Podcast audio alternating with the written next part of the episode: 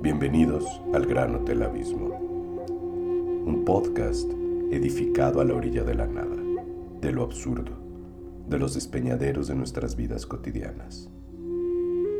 Un ejercicio de hospitalidad digital entre algoritmos, con room service a tentativas teóricas y proyectos artísticos contemporáneos. Cama doble o cama separada, sin vista al mar, con vista al abismo. Desde el Museo Universitario Arte Contemporáneo yo soy su host, Julio García Murillo, y esto es Gran Hotel Abismo, el programa de teoría crítica, arte y cultura visual de Podcast SMAC.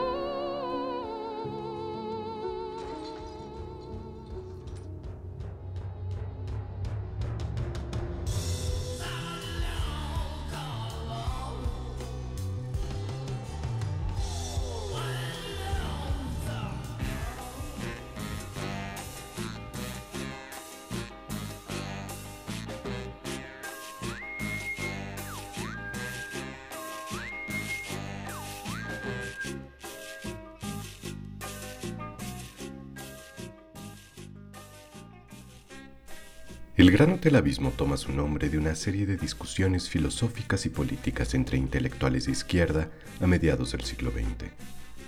Más que un modernísimo nombre decadente, el nacimiento del gran, gran, gran Hotel Abismo fue rodeado por una bilis iracunda, investida con los cuernos de un anatema. Entre California, Frankfurt y Budapest, emergieron dudas y sospechas sobre la actitud y los gestos para transformar al mundo en plena Guerra Fría. El filósofo y crítico literario húngaro Georgi Lukács, a quien podemos escuchar de fondo en un loop interminable, lanzó una crítica feroz contra el filósofo alemán Theodor W. Adorno. Lukács aprovechó la reedición de 1962 de su Teoría de la Novela para lanzar unas maldiciones coloradas. El periodista inglés Stuart Jeffries, en su libro Gran Hotel Abismo de 2016, resucita la leyenda. El filósofo Georgi Lukács acusó una vez a Adorno y a los demás miembros de la Escuela de Frankfurt de haberse hospedado en lo que él llamaba el Gran Hotel Abismo. Un hermoso hotel, escribió, equipado con toda clase de lujos, al borde de un abismo, de la vacuidad, del absurdo. Entre sus anteriores huéspedes estaba Arthur Schopenhauer, el filósofo pesimista de Frankfurt, cuya obra, según Lukács, implicaba una reflexión sobre los sufrimientos del mundo desde una distancia prudencial.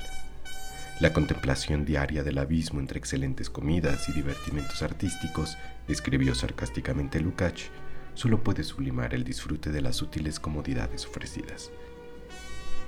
Lukács argumentaba que los pensadores de la escuela de Frankfurt no eran muy distintos, al igual que Schopenhauer, los últimos huéspedes del Gran Hotel Abismo extraían un placer perverso del sufrimiento.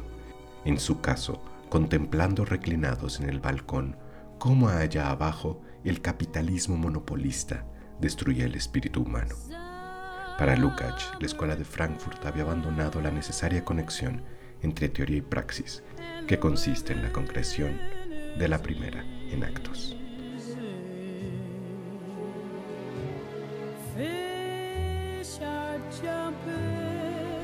Esto fue una cita del libro Gran Hotel Abismo del periodista inglés Stuart Jeffries.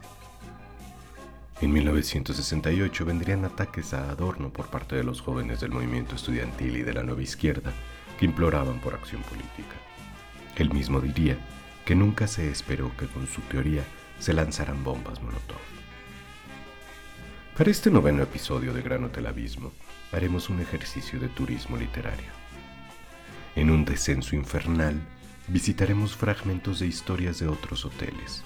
Viajaremos por lugares tan disímiles como Ginebra, Buenos Aires, Leópolis en Ucrania, Devon en Inglaterra, Barcelona durante la Guerra Civil, sueños en hoteles californianos o lugares tan hipotéticos como no unas Costa Ricania.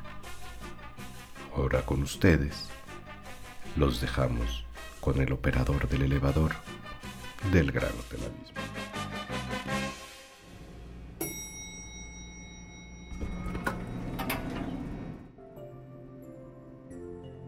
Bienvenidos al ascensor del Gran Hotel Abismo. En medio de la era oscura del algoritmo, este elevador es un transporte vertical de propulsión electromagnética que decide, como si tuviera vida propia, cuándo sube y cuándo baja. Abre sus puertas todo el tiempo a lo desconocido. A veces solo sube y baja sin abrir sus puertas, otras veces incluso se queda tercamente parado como mula entre los pisos del edificio. Al parecer, hoy solamente descenderemos. Siete destinos y un crimen. Empecemos el descenso. Sean bienvenidos al ascensor del Gran Hotel Abismo.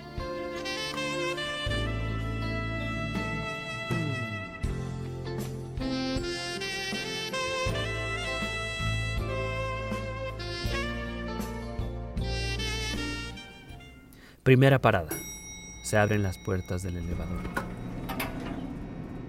Estamos en Ginebra, Suiza. Es el año tal vez de 1920 o 1921. Visitamos los pasillos y las habitaciones del Beau Rivage Hotel.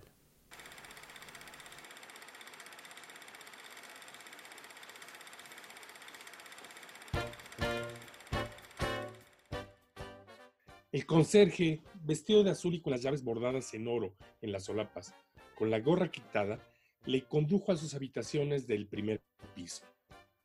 Algunos caballeros y algunas damas acostumbrados a todo esto habían contemplado toda la escena sin variar de posición como sin inmutarse.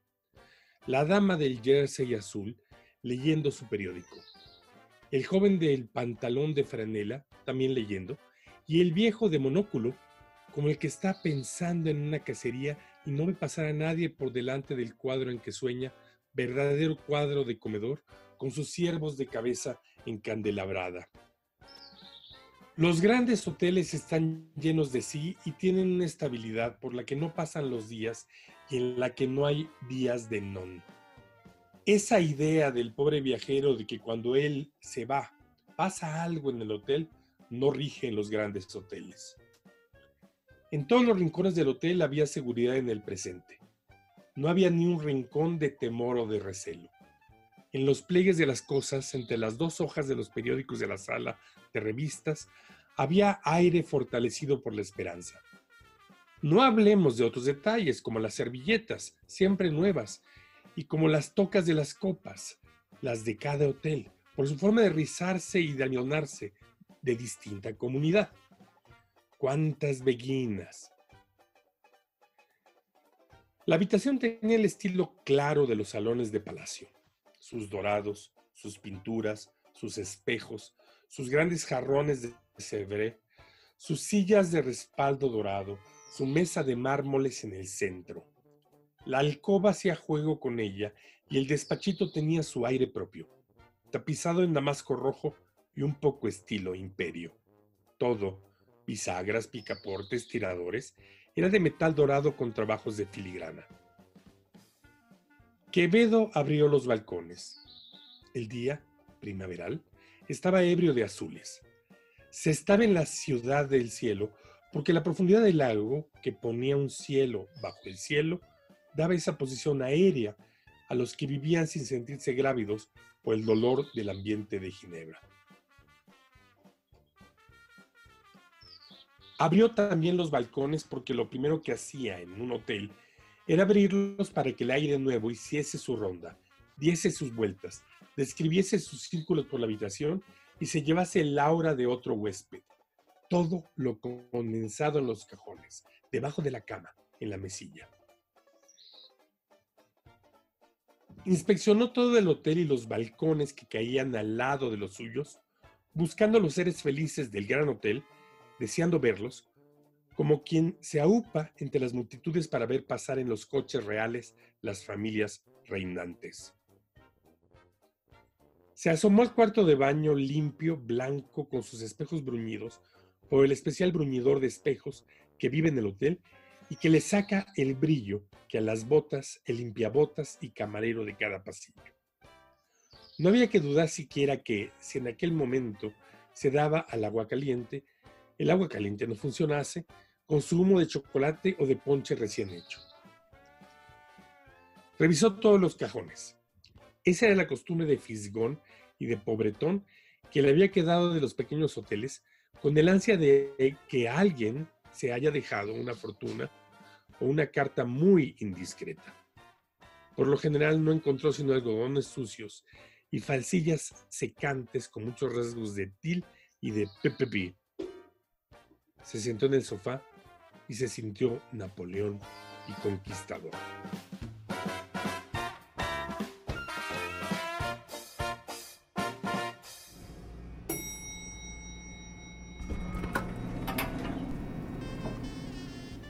Y se cierran las puertas. Este fue un fragmento de El Gran Hotel, de Ramón Gómez de la Serna, publicado en Madrid en 1922 por la editorial América. El Beau Rivage Hotel, si usted lo busca en su navegador, aún recibe reservaciones. Continuemos con el descenso. Ahora estamos llegando a un hotel del que desconocemos nombre o cita clara. Lo que sí sabemos es que estamos en Barcelona. Es el año de 1934. Las calles huelen a pólvora. Acaba de explotar una gran huelga y dos ciudadanos franceses apenas pueden huir por la balacera y el exceso del alcohol.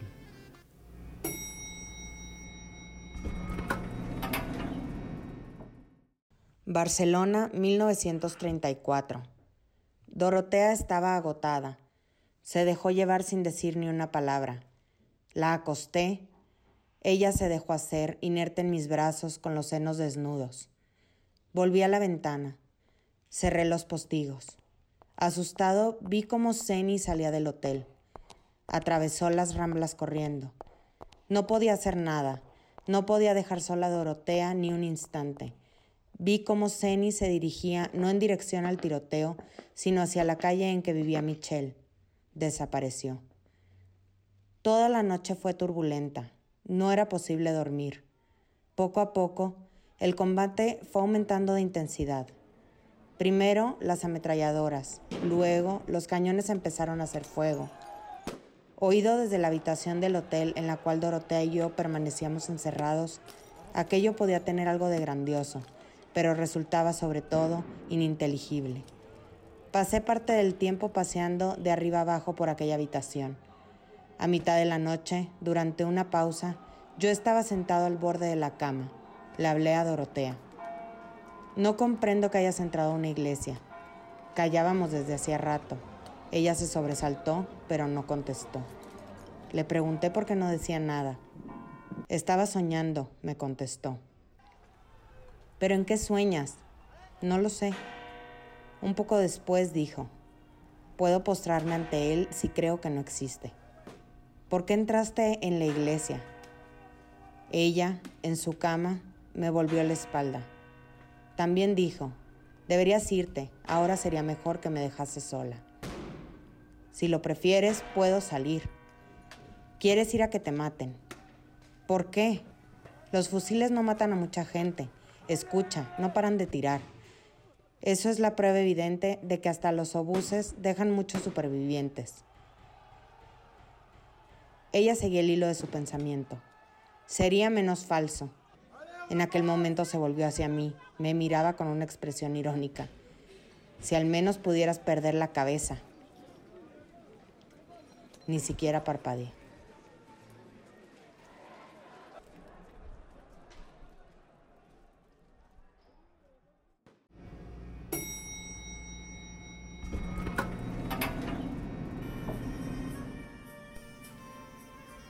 Este fue un fragmento de El azul del cielo, del escritor francés Georges Bataille, escrito tal vez en 1935 y publicado de manera póstuma. Del hotel no sabemos mucho. De la guerra supimos cómo terminó. Sigamos el descenso. Ahora estamos llegando a un hotel de ensueño. Entre delirios eróticos y fantasías políticas, escuchamos los sueños de un hombre en el Hotel Beverly Hills.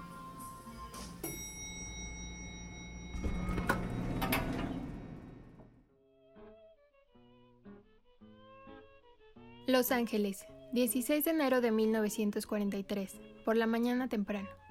Yo estaba en la cama con dos mujeres encantadoras. Una era pequeñita, delicada, con pechos redondos y muy firmes, y se distinguía por su gran entrega y delicadeza, de la cual enseguida me percaté agradecido. La otra, alta, delgada, de buen ver, salvo porque por detrás tenía huesos extrañamente protuberantes. Recordaba a la señora Bonner. Ambas tenían una piel estupenda, perfumada, con esencias, y recuerdo el cumplido completamente estúpido que les hice. Algo así como, por fin unas auténticas putas de lujo. Por lo demás, no realizamos el acto sexual, algo con lo que sueño explícitamente tampoco como con la muerte, sino que todo se quedó en besos y caricias indecentes. Yo dedicaba más atención a la pequeñita. La alta desarrolló una cierta resistencia. La pequeñita, que se declaró solidaria conmigo, qué feliz me hizo. Me llevaría, pues, al Hotel Beverly Hills. Ella tenía allí todo un apartamento y podía recibir sin problema caballeros a cualquier hora, tras lo cual, y como yo me dedicaba a ella, la alta se volvió más complaciente. La habitación, dicho sea de paso, era espaciosa, como las de un elegante lugar de veraneo, digamos, en Bar Harbor. De repente se produjo un terrible estruendo. Entraba gente a toda prisa, con X y FW a la cabeza. X llevaba una gorra a modo de uniforme proletario. Ambos se encararon conmigo como jueces del partido. Esto lo hicieron gritándome por turnos en un tono acusador y poseídos por una tremenda furia. Bárbaros, bárbaros, bárbaros. En referencia a las mujeres y a mí. Ahora quedó totalmente claro que las dos mujeres eran exesposas de él, sobre las cuales éste aún tenía alguna clase de pretensiones. Pero al mismo tiempo, la pequeñita parecía entonces ser idéntica a la señora X, sin, por lo demás, recordar a ésta en lo más mínimo. También resultó que un hombre, mi amigo más íntimo, había participado en lo ocurrido con las chicas, y la pequeñita buscó su protección.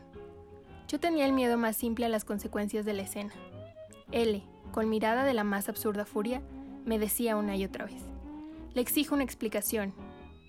Me ensarcé desesperado en una discusión legalista en la que yo trataba de hacerle comprender que lo ocurrido con las chicas, puesto que no se había consumado ningún coito, no significaba nada en lo absoluto. Sin mucha esperanza, me desperté.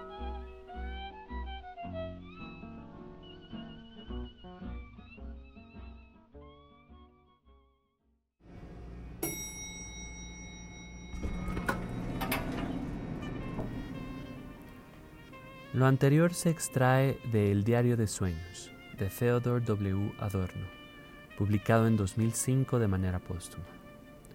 El Beverly Hills Hotel aún se encuentra ubicado en Sunset Boulevard y recibe generalmente estrellas de Hollywood. Sigamos el descenso. Ahora estamos llegando al Hotel Suiza o también conocido como Hotel Melancólico, en el barrio porteño de Belgrano. Es posible que sean los años 60.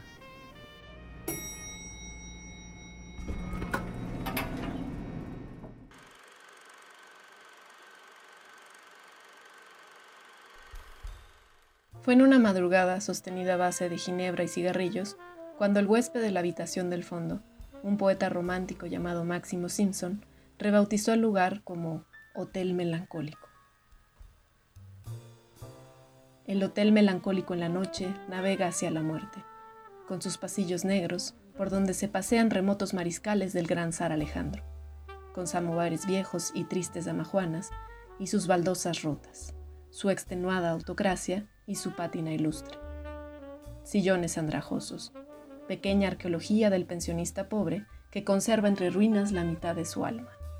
Los que vivieron ahí aseguran que entre esas paredes transcurrió la época más feliz de sus vidas. Puede que la mirada retrospectiva embellezca el asunto, o no. Quizás efectivamente haya una época así, la época más feliz de nuestras vidas, lo que resulta bastante triste. Esa noche, en el Hotel Melancólico, la negra le confesó que necesitaba a alguien dentro de la oficina de tasación. Alguien que en el futuro le autentificara las pinturas sin poner palos en la rueda. El Lidis había pasado, pero debían asegurarse que los próximos no levantaran sospechas. Iba a haber otros, por supuesto. Estaban cortos de dinero, siempre lo estaban. Y de pronto, la idea de vender cuadros falsos les parecía una posibilidad de dinero rápido, contante y sonante. Con el promedio que Enriqueta tenía en la escuela, podía conseguir el trabajo en la oficina en un pestañar. Nadie sospecharía de la mejor alumna. La negra, desde el hotel, en esas habitaciones enormes donde se podía dejar el óleo secar durante semanas, haría el resto. Así fue como se formó la banda de falsificadores melancólicos.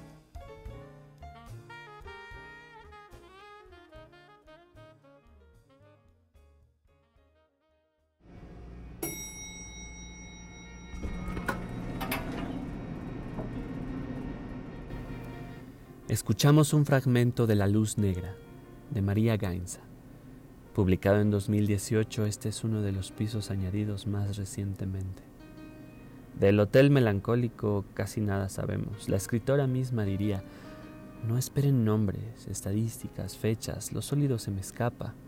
Sospecho en especial de los historiadores, con sus datos precisos y notas heladas. Pero bueno, el descenso continúa. Estamos ahora acercándonos a el Hotel St. Francis en San Francisco, California. En una especie de torcedura electromagnética aparece de nuevo un hotel entre sueños.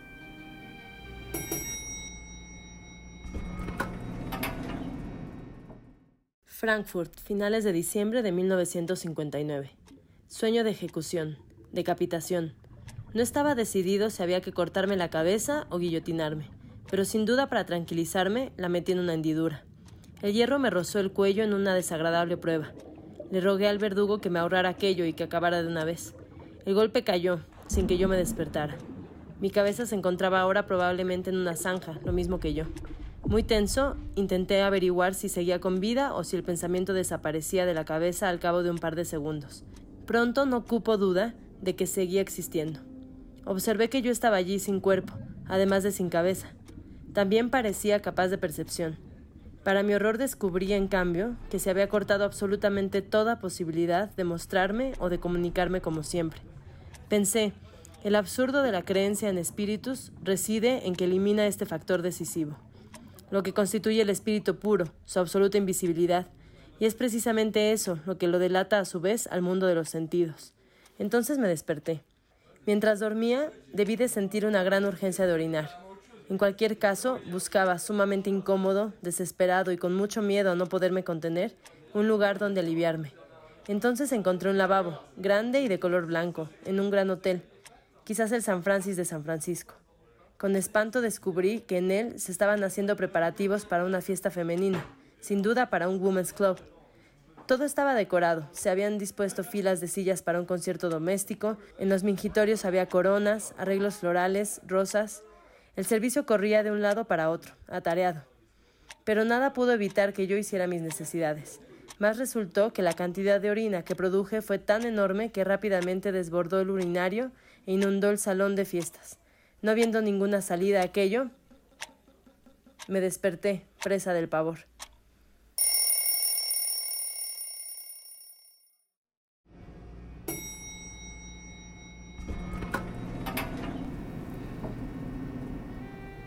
El diario de sueños de Adorno aparece continuamente en los pisos del Gran Hotel Abismo.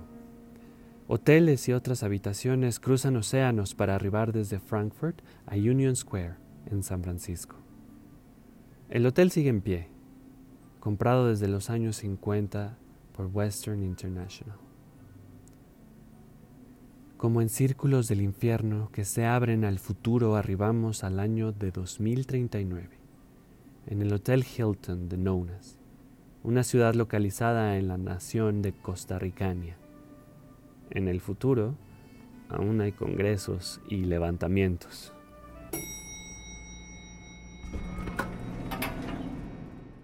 See a race of girls called bunnies. A bunny is an American creation. She's a cross between a hostess showgirl and a barmaid waitress. Al salir del puesto de socorro, tuve la mala suerte de tropezarme con un grupo de editores. De pronto, no los reconocí. Se habían vestido con algunos viejos sacos de yute e iban ceñidos con unas cuerdas que les servían para flagelarse. Pidiendo misericordia, uno tras otro fueron inclinándose ante mí, suplicando que me dignara azotarles como se merecían por haber depravado a la sociedad. ¿Cuál no sería mi asombro cuando al fijarme en ellos me di cuenta que todos esos flagelantes eran los colaboradores de la revista Playboy con su redactor jefe a la cabeza? No conseguí escabullirme de este último, dado el tremendo remordimiento que lo devoraba. Todos me suplicaron, diciendo que gracias a mi aparato de oxígeno yo era el único que podía zurrarles con la fuerza necesaria. Finalmente, en contra de mi voluntad y para que me dejaran tranquilo, accedí a su demanda. Los brazos se me caían de tanto azotar y estaba temiendo no poder encontrar una nueva botella llena de oxígeno para cuando se me terminara la que llevaba. Pero ellos formando una larga cola esperaban ansiosos. Para deshacerme de ellos, les mandé recoger los enormes pósters y carteles instalados por los editores liberados y que las explosiones de las bombas en la lateral del Hilton habían diseminado por todo el hall que en ese momento semejaba la conjunción de Sodoma y Gomorra. Siguiendo mis instrucciones, formaron una enorme pila de papeles delante del hotel y le prendieron fuego.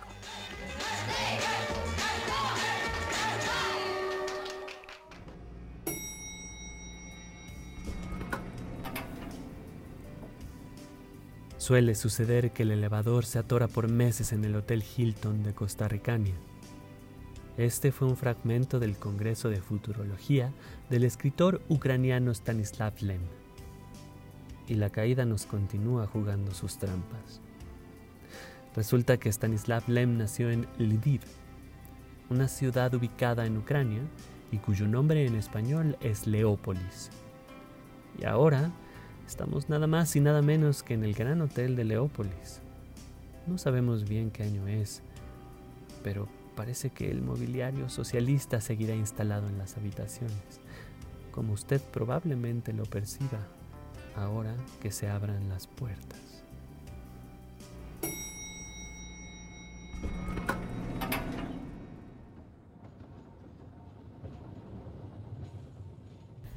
Lo que me sorprendió en la habitación del Gran Hotel de Leópolis fue un tranvía resonando al unísono con un autobús que también pasaba por ahí. Todos los miedos son recuerdos de otros miedos. Así que mi primer pensamiento fue, de nuevo, aquí está. Pero el tranvía pasó y la habitación quedó en silencio, un silencio mucoso.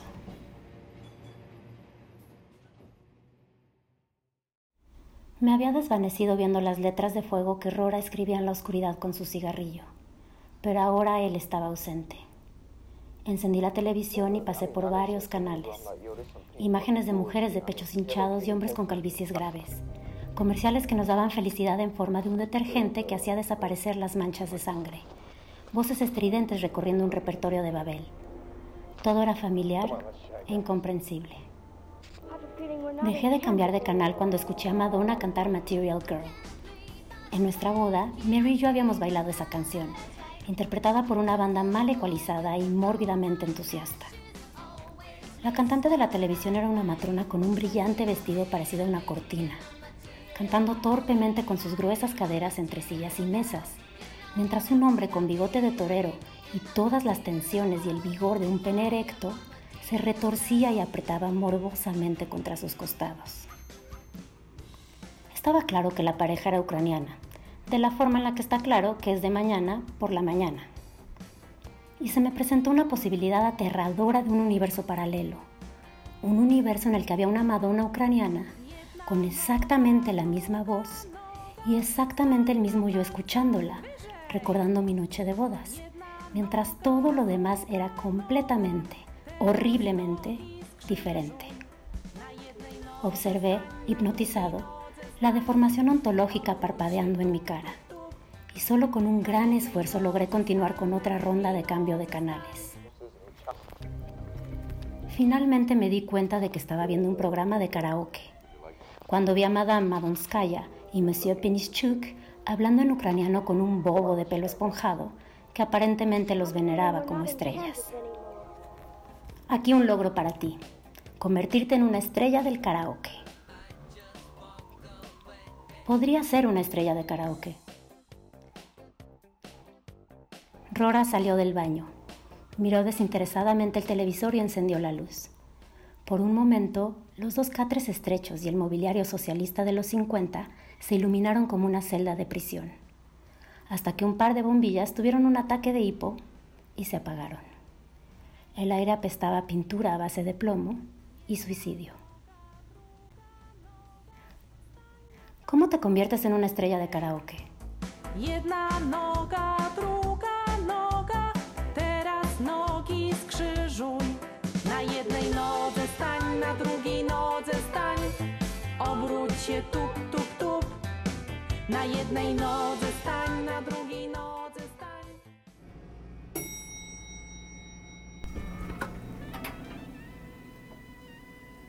Escuchamos un fragmento del proyecto Lázaro de Alexander Hemon, publicado en 2008. Ahora llegamos a un piso de lo que parece ser el terrorífico montaje de un crimen. Estamos, o estoy, estoy yo solo ya en este ascensor del demonio. Todos los pisos con sus voces espectrales y sus acompañamientos musicales quedaron arriba. La luz del elevador tiene comezón o hipo o algún tipo de náusea y titila con un furor epiléptico. Estoy yo solo y las puertas se abren en las costas de Devon, en el Reino Unido. El silencio es sepulcral. Estamos en el Hotel Jolly Roger, alrededor de los años 40.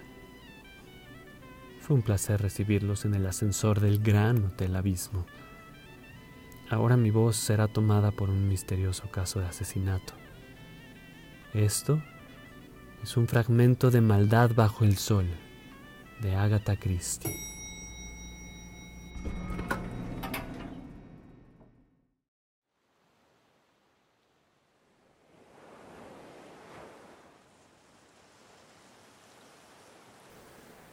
Cuando se sale del hotel por la parte sur, la playa y las terrazas se encuentran inmediatamente debajo.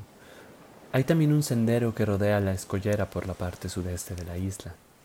Un poco más allá, unos peldaños conducen a una serie de escondrijos cortados en la roca y rotulados en el mapa del hotel con el nombre Sunny Ledge. Aquellos refugios tienen asientos tallados en la misma piedra. Poco después de cenar, llegaron a uno de ellos Patrick Redfern y su esposa Christina Redfern. Era una noche clara y serena, de brillante luna. Los Redferns se sentaron guardando silencio largo rato. Qué noche tan maravillosa, Christine, dijo él al fin. Sí. Algo en su voz no lo tranquilizó, pero no se atrevió a mirarla. ¿Sabías que esa mujer iba a venir aquí? preguntó ella en voz baja. Patrick se volvió inmediatamente. No sé a qué te refieres, dijo. Ya lo creo que lo sabes. Mira, Christine, yo no sé lo que te sucede. De un poco tiempo acá estás... Lo que me sucede, interrumpió ella con voz temblorosa por la pasión. ¿No será lo que te sucede a ti? A mí no me sucede nada. Oh, Patrick, no me mientas. Insististe en venir aquí. Te mostraste casi grosero. Yo quería volver a Tintagel, donde, donde pasamos nuestra luna de miel. Tú te empeñaste en venir aquí. Bien, ¿y, y por qué no? Es un sitio fascinante. Quizá. Pero tú quisiste venir aquí porque ella iba a venir también. ¿Ella? ¿Quién es ella? Mistress Marshall. Te trae loco. Por amor de Dios, Christine, no digas tonterías. Nunca fuiste celosa. Su serenidad era un poco fingida y bastante exagerada. Hemos sido tan felices, Patrick, murmuró ella. ¿Felices? Claro que lo hemos sido y, y, lo somos, pero no lo seguiremos siendo si no podemos hablar de otra mujer sin que empieces a disparatar. No se trata de eso. Sí, de eso se trata. Los matrimonios tienen que tener amistades con otras personas. Su actitud de suspicacia es completamente ridícula, Christine.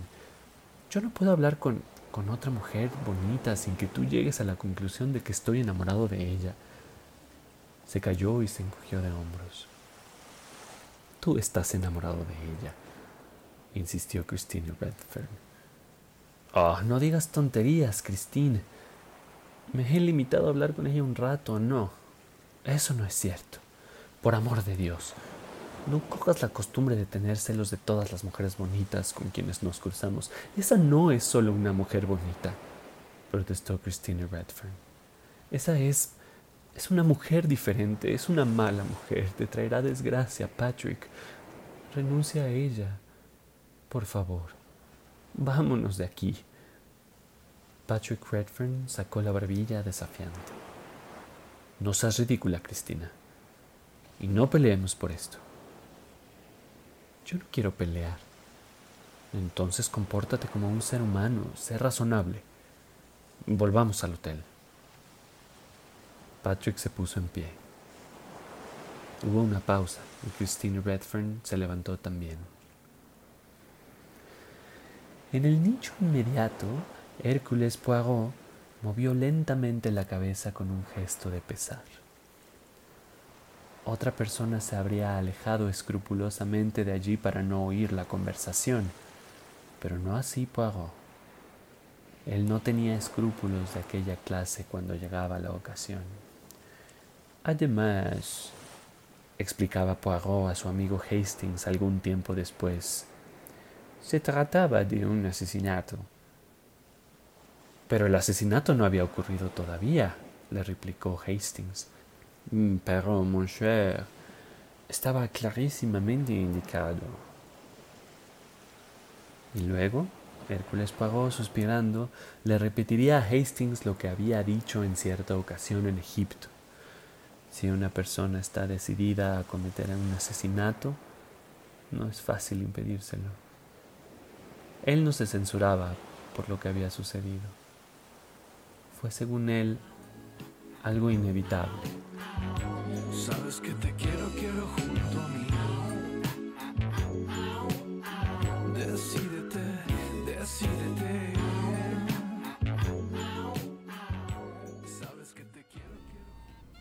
Gracias por su estancia en Gran Hotel Abismo, el programa de teoría crítica, arte y cultura visual de Podcast SMAC. La edición de El Descenso, Cuentos de Elevador, estuvo a cargo de Adán González. Lectura, investigación y desarrollo a múltiples manos de guion, en orden de aparición, Cuauhtémoc Medina, Isabela Contreras, Alejandra Monroy, Elba Peniche, Andrea de Caso, Ekaterina Álvarez, Rifka Richter y Jaime González, quien nos guió como Virginia Dante en el elevador del Gran Hotel Abismo. Gestión de medios Ana Cristina Sol, revisión editorial Vanessa López, producción Julio García Murillo. La grabación, con sus levitaciones y caídas, se realizó desde casa de cada quien. Revisa nuestro hashtag MOAC. Para futuras reservaciones consulta nuestra programación en moac.unam.mx, diagonal programa, diagonal podcasts, así como en nuestras plataformas digitales. Esto fue Gran Hotel Abismo.